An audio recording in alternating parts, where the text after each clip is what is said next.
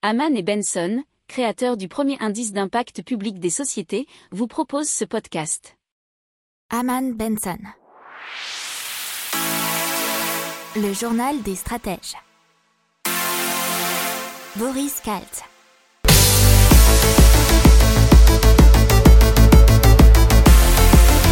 Bonjour à tous et bienvenue dans le journal des stratèges pour une revue de l'actualité éco-tech et impact du jour avec à la une, on va vous parler de pollution et une vingtaine d'entreprises seraient responsables de plus de la moitié des déchets plastiques jetables dans le monde, dans l'écho de l'harmonisation de la fiscalité européenne. Ensuite de Eurotunnel qui est refinancé. Dans la tech, une action de groupe contre Vinted. Et dans l'impact, Bi-Energy qui régénère les batteries des voitures hybrides. Vous écoutez le journal des stratèges numéro 111 et ça commence maintenant. Et donc la pollution mondiale au plastique, et donc seulement 20 entreprises qui sont responsables de plus de la moitié des déchets plastiques, selon le Plastic Waste Makers Index. L'étude indique que 20 entreprises pétrochimiques sont responsables de 50%, 55% des déchets plastiques à usage unique dans le monde. Les résultats ont été publiés par la fondation Minderoo, l'une des plus grandes philanthropes d'Asie. La recherche a été menée par des universitaires de la London School of Economics, du Stockholm Environment Institute et de Wood Mackenzie, entre autres. Le géant américain de l'énergie ExxonMobil arrive en tête de liste, contribuant à 5,9 millions de tonnes aux déchets plastiques mondiaux, suivi de près par la société chimique américaine Dow et la société chinoise Sinopec. Alors, une liste plus longue de 100 entreprises est à l'origine de 90% de la production mondiale de plastique à usage unique.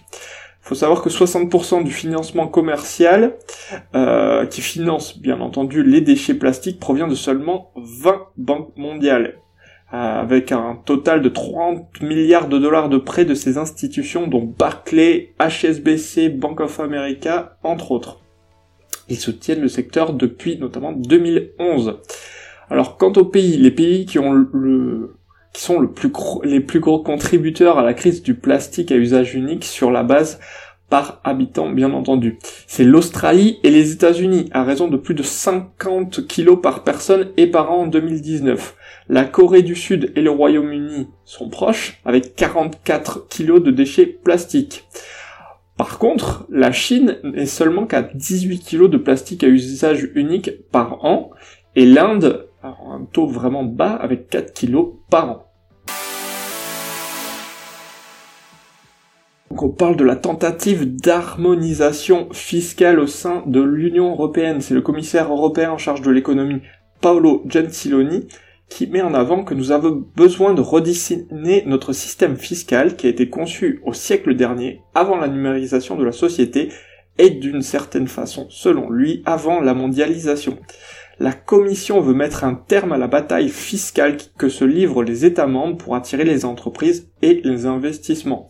donc c'est donc lutter contre la concurrence fiscale agressive, mais aussi prévoir une répartition plus équitable des droits d'imposition entre les 27 pays de l'Union européenne. Alors, euh, il y a eu déjà des tentatives, mais qui avaient échoué par le passé, et notamment parce que des États membres comme l'Irlande, le Luxembourg ou les Pays-Bas veulent pouvoir maintenir un taux d'imposition plus faible. Donc on parle maintenant de Eurostar Eurotunnel qui a réussi à se refinancer à hauteur d'environ 290 millions d'euros grâce à ses actionnaires et aux banques, et notamment avec les capitaux propres et de nouveaux prêts bancaires garantis par les actionnaires. Euh, alors les actionnaires c'est qui? C'est la SNCF, le consortium Patinarail LLP, composé de la Caisse de dépôt et placement du Québec et des fonds gérés par Federated Hermes, 40%, euh, et l'entreprise ferroviaire publique belge SNCB 5%. Alors, euh, Eurostar agira en priorité à la reconquête de ses clients sur les lignes principales entre Londres et Paris, Bruxelles et Amsterdam, puisque vous savez que le trafic ferroviaire entre ces destinations a fortement baissé, puisque s'il y avait qu'un aller-retour entre Londres et Paris par jour euh, pendant plusieurs mois maintenant. Euh, Eurostar entend ensuite réussir son rapprochement avec Thalys, et notamment dans le projet Greenspeed, qui euh, a dans l'intention de réunir les deux opérateurs ferroviaires en une société européenne unifiée de train à grande vitesse. Et donc UFC Que Choisir qui lance une action de groupe contre Vinted pour pratiques commerciales trompeuses. Et ça a débuté il y a 4 mois et la plateforme a déjà reçu sa mise en demeure. Le remboursement d'une commission abusivement perçue, euh, c'est ce que demandent les consommateurs et elle est présentée comme optionnelle par Vinted et euh, elle est censée assurer une meilleure protection des acheteurs.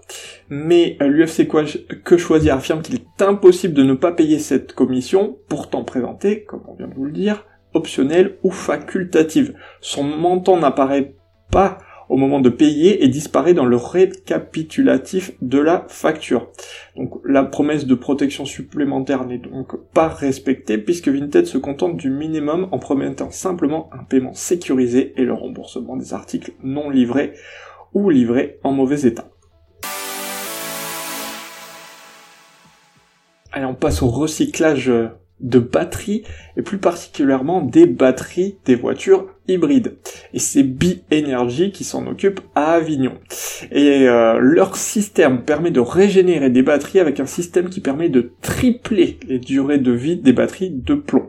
C'est une solution pour réduire considérablement les déchets industriels dangereux. Alors c'est une nouvelle technologie et qui s'applique donc pour les batteries NIMH qui équipent les voitures hybrides. Une batterie régénérée permet de ne pas avoir à racheter une nouvelle batterie, bien entendu, et c'est bon pour tout le monde, pour le porte-monnaie et pour la planète. Abu Dhabi, le Canada et la Tunisie ont déjà primé l'entreprise. Alors à savoir que ces machines sont 100% made in France.